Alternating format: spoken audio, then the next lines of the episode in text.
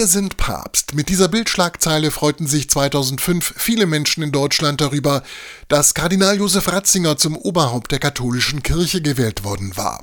Ein Amt, um das er sich nie gerissen hatte. Ich hatte nämlich geglaubt, mein Lebenswerk getan zu haben und jetzt auf einen ruhigen Ausklang meiner Tage hoffen zu dürfen. Die Hoffnung war vergebens und ganz selbstverständlich nahm Josef Ratzinger, der am 16. April 1927 im bayerischen Makel am Inn geboren wurde, die verantwortungsvolle Aufgabe an als neues Teilstück seines langen Weges. Der Weg mit Gott, der Weg in der Kirche, äh, der Weg zu dem, was meine Aufgabe geworden ist. 2013 trat er dann überraschend zurück, weil ihm die Kraft fehlte, den heiligen Stuhl auszufüllen, wie er damals sagte.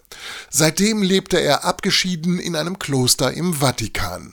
Ein Leben, das weiterhin tief geprägt war von seinem Glauben, denn Zeit seines Lebens war er fest davon überzeugt, dass äh, der Glaube eine lebendige lebendige Kraft ist, dass er uns sozusagen ein moralisches und menschliches Rückgrat gibt und dass er uns vor Abstürzen hütet. Der Hildesheimer Priester und Theologe Dr. Werner Schreer ist davon überzeugt, Papst Benedikt XVI. wird unvergessen bleiben. Man wird sich erinnern an ihn als einen, der in schwierigen Themenfeldern zu agieren hatte, Stichwort Missbrauchsskandal, und die Themen angenommen hat, aber sie auch nicht hat bis zur Zufriedenheit aller lösen können.